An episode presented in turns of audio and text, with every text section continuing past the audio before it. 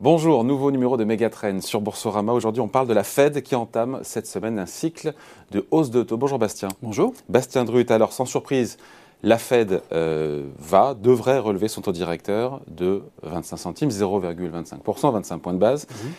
Les marchés sont prêts. Là, il n'y a plus. Les marchés sont vraiment prêts. Euh, les marchés anticipent euh, cette 7 hausses de taux de 25 points de base cette année, en 2022.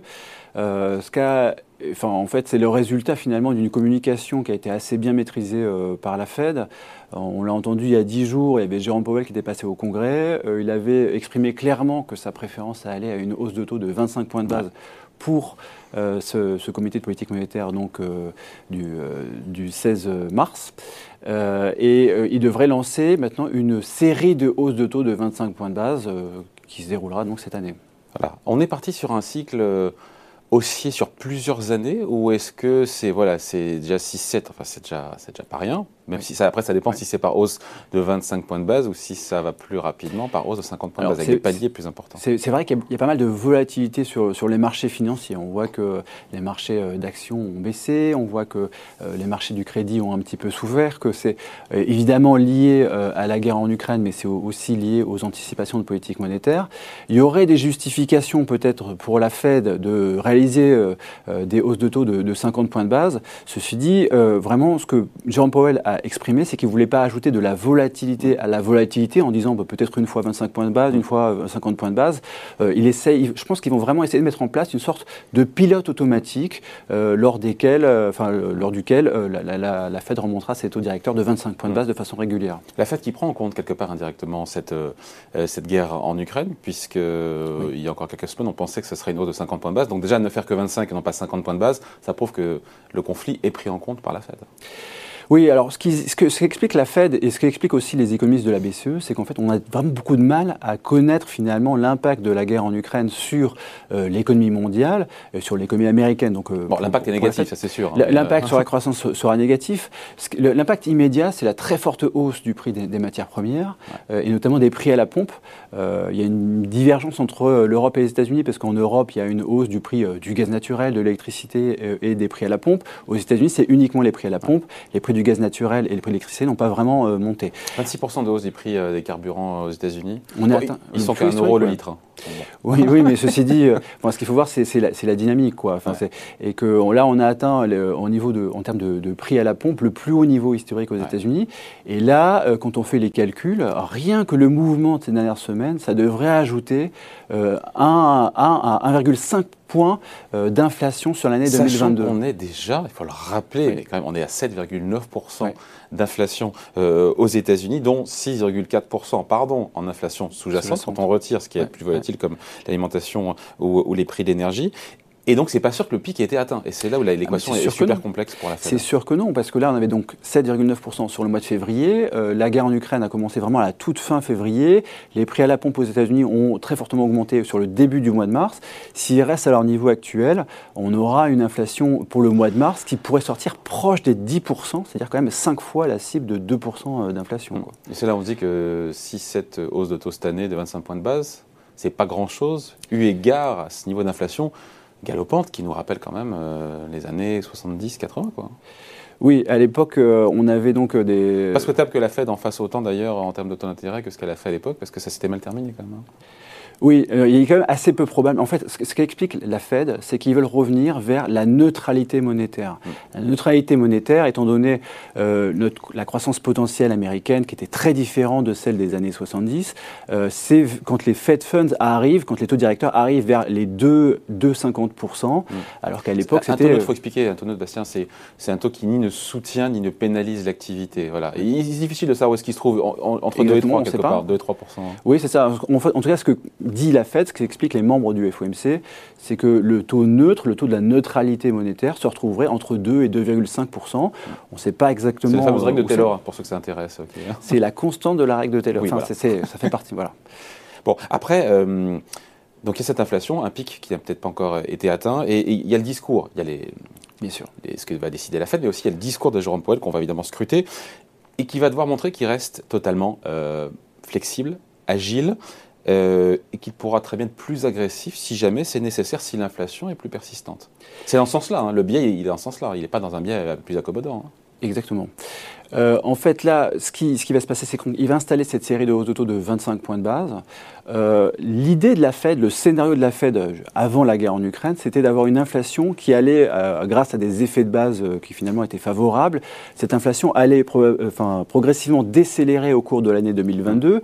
Actuellement, donc, on est quasiment à 8%. L'idée de la Fed, c'était qu'on retourne vers peut-être les 2, 3, 4% en fin d'année. Avec le choc sur le prix des matières premières, on aura une inflation qui sera peut-être un petit peu euh, supérieur. Donc en fait, ce que va scruter la Fed finalement pour savoir si, euh, à un moment donné, il n'y aura pas le besoin d'avoir une hausse de taux de 50 points de base, c'est vraiment de, suivre les anticipations d'inflation, voir si euh, les marchés et euh, les consommateurs, les entreprises se mettent à anticiper des taux d'inflation qui soient beaucoup plus élevés pour les années à venir, ce qui pourrait créer une sorte de, boucle inflationniste, et c'est ça que la Fed voudra éviter. Donc si la Fed vraiment voit qu'il y a un, un dérapage des anticipations d'inflation, il pourrait y avoir des hausses de taux de 50 points de base, mais ça je dirais que la question se posera plutôt vers la deuxième partie de l'année, et que là on part vraiment sur une série de hausses de taux de 25 points de base. Bastien, à cette question, est-ce que la guerre en Ukraine change la donne pour la Fed? Certains pourraient imaginer euh, une réponse positive en se disant, mais ça va ralentir la croissance, plus d'inflation, mmh. moins de croissance, donc elle sera plus sympa, plus, plus accommodante. Non. Ce qu'elle fait, elle est en train tout doucement d'accélérer encore une fois Bien sûr. Sa, sa sortie de politique monétaire, ses hausses de taux avec les effets récessifs de l'inflation. Plus d'inflation, c'est récessif. Les taux d'intérêt plus élevés, euh, pardon, c'est normal parce que son mandat, c'est son mandat. Son mandat, c'est 2% d'inflation. On est à 8, ça peut aller encore plus haut.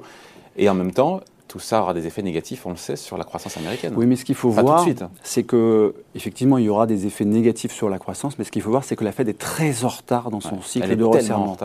Mais l'inflation, elle paye son retard, elle paye son erreur quelque part de jugement de l'an dernier, parce que pendant toute l'année 2021, où elle nous a dit que c'était transitoire. L'inflation est à 8%, donc c'est-à-dire déjà 4 fois la cible de 2%, mais surtout, elle, la Fed a un mandat dual, c'est-à-dire que c'est la stabilité des prix et le plein emploi. On y est. Aujourd'hui, on a 3,8% de taux de chômage sur le mois de février euh, aux États-Unis. C'est l'un des plus bas taux de chômage qu'on observait depuis la, Seconde Guerre mondiale. il n'y a pas d'essoufflement quand on voit les créations de postes. Non, et là, on euh, est sur un rythme. C'est très régulier. On a un rythme très régulier de création d'emplois, d'à peu près 500 000 en moyenne euh, par mois.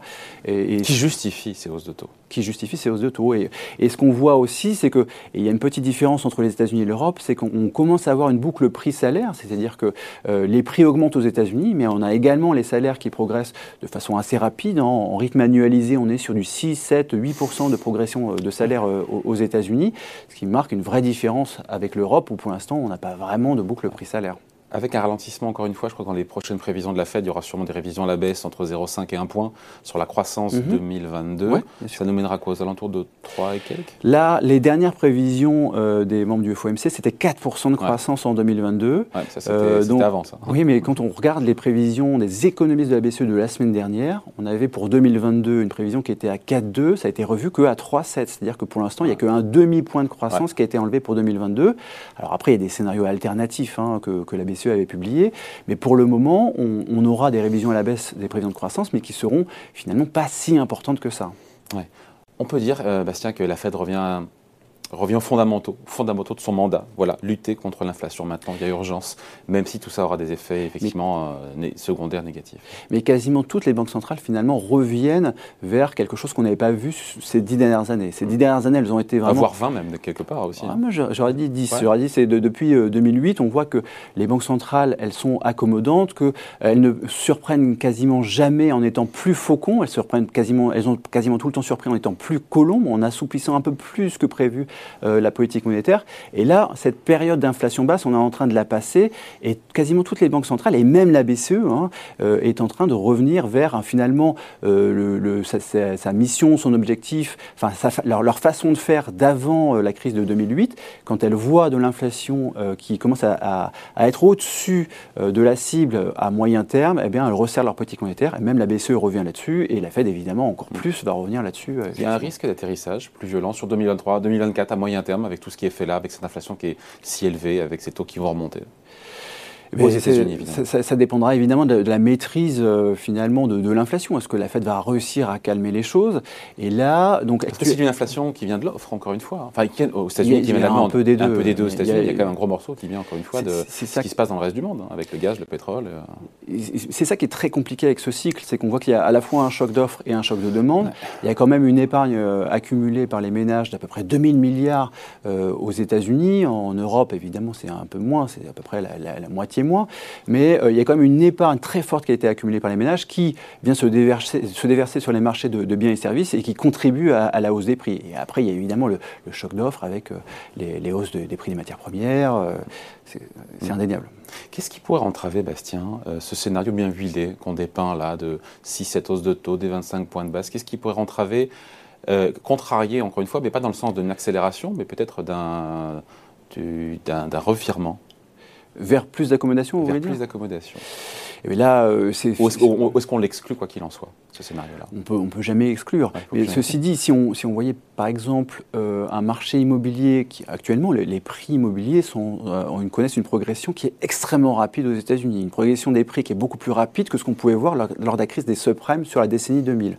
Donc, si on voyait un marché immobilier, par exemple, qui commence à se retourner euh, parce que euh, les, taux de crédit immobilier commencent à remonter trop rapidement. Le 10 ans américain est à 2,10%, 2,1%. Mais, les, taux de euh, crédit immobilier ont monté un peu plus rapidement ces dernières semaines.